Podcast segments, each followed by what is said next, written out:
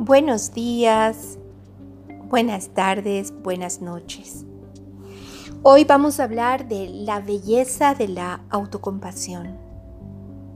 En mi opinión, para poder apreciar esta belleza y esta generosidad que están muy relacionadas con la autocompasión, necesitamos revisar el concepto que tenemos esta palabra. Generalmente entendemos como compasión el sentir lástima. Esto es, es una de las traducciones más comunes y al mismo tiempo con la menos energía de expansión. Porque lo que hacemos es menospreciar al que recibe la compasión. Es por eso que vamos a hablar de la compasión sin lástima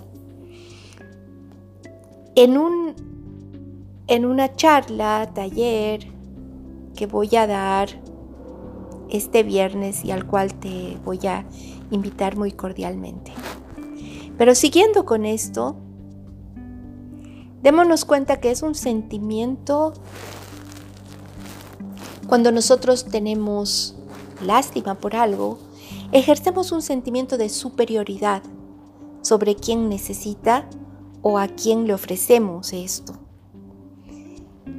En realidad, la compasión se transforma en autocompasión,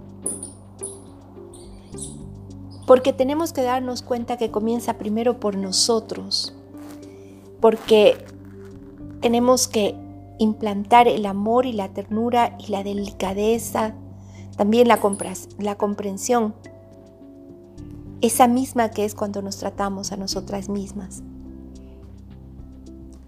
esa que ejercemos en los momentos más delicados, en los menos fáciles y menos, menos felices. Cuando las cosas no nos salen bien, es cuando realmente más nos necesitamos. Entonces hoy día vamos a hablar de la autocompasión, que es no sentirse mal, no es, no es no valorarse, ni sentirse que no valemos, no es reprocharse, no es enojarse con una misma, sino que es comprenderse, aceptarse y pensar que todo, que todo está hecho con la conciencia con esa conciencia profunda que tenemos como humanos. Y porque somos tan frágiles que podemos equivocarnos y no hacer siempre bien todas las cosas. Entonces, autocompadecerse es acompañarse incondicionalmente, con cariño, con amabilidad, con aceptación, cuidándonos, cuando nos sentimos frustradas, dolidas, desilusionadas. Todos en este proceso nos equivocamos. No somos perfectas. Tampoco somos expertas en todos los terrenos. Entonces, con las equivocaciones, reaccionamos de diferentes modos. Muchos son inconscientes y al serlo van a requerir nuestra atención y una dedicación para poderlos cambiar o eliminar. Y los otros, que son los menos, siempre se hacen desde la conciencia. Cuando nos equivocamos, solamente ejercemos una de las muchas posibilidades cuando tomamos una decisión.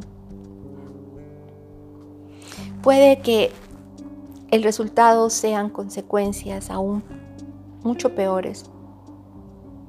Pero esto no, no es el motivo para crear un malestar en relación con uno mismo, sino más bien para entrar en un diálogo profundo, reflexionando sobre las consecuencias de nuestros actos, nuestras decisiones y cuando nos damos cuenta que no es lo que realmente queríamos. Pero eso nada más. es tener la intención, el intento verdadero de mejorar este aspecto. La autocompasión también implica reconocerse en la realidad que uno es en ese momento. Y cuando uno supera esa mezcla de malestar, vergüenza que se forma, no nos podemos quedar desolados, con pena, eh, descalificándonos, porque todo esto va en contra de nuestra autoestima. ¿Y qué va a hacer? Va a ir minando esa hermosa relación que tenemos con nosotras mismas. Tenemos que afrontar, o afrontar lo sucedido desde el corazón, sin reproches, sin rencores, para realmente ver los hechos tal y cuales son, observar de una forma totalmente neutral. Este aprendizaje nos va a servir para qué? Para actuar y saber cómo hacerlo en situaciones similares. Entonces la autocompasión es la parte amorosa, incondicional de todas las situaciones, sean ilusiones, sean pérdidas, situaciones que no han sido resueltas, actuaciones incorrectas, en todas esas que hemos intervenido y han producido un resultado indeseado. Y de esas que nos sentimos tal vez hasta con culpa, tenemos, todas estas tienen que ser abrazadas, acogidas, darnos cuenta de que no somos inútiles ni tontas, porque podemos mejorar esto.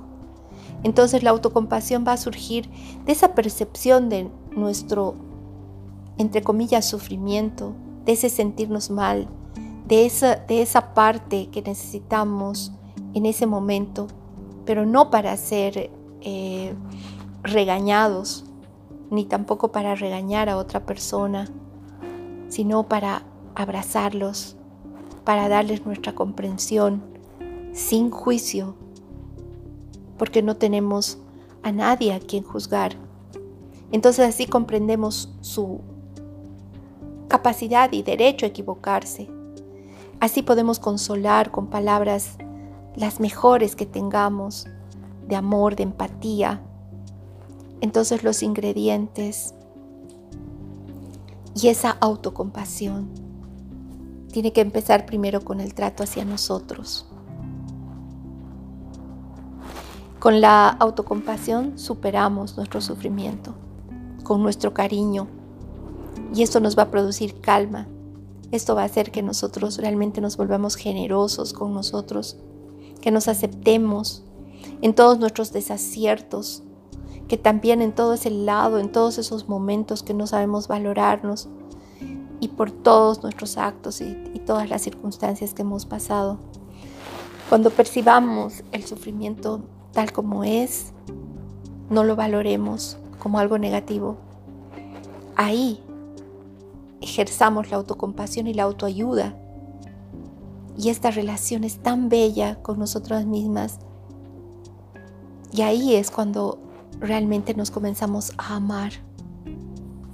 Porque la autocompasión es una bella demostración del amor que nos tenemos a nosotros, del amor propio. Y así te dejo con todas tus reflexiones para este camino. No pienses como humano.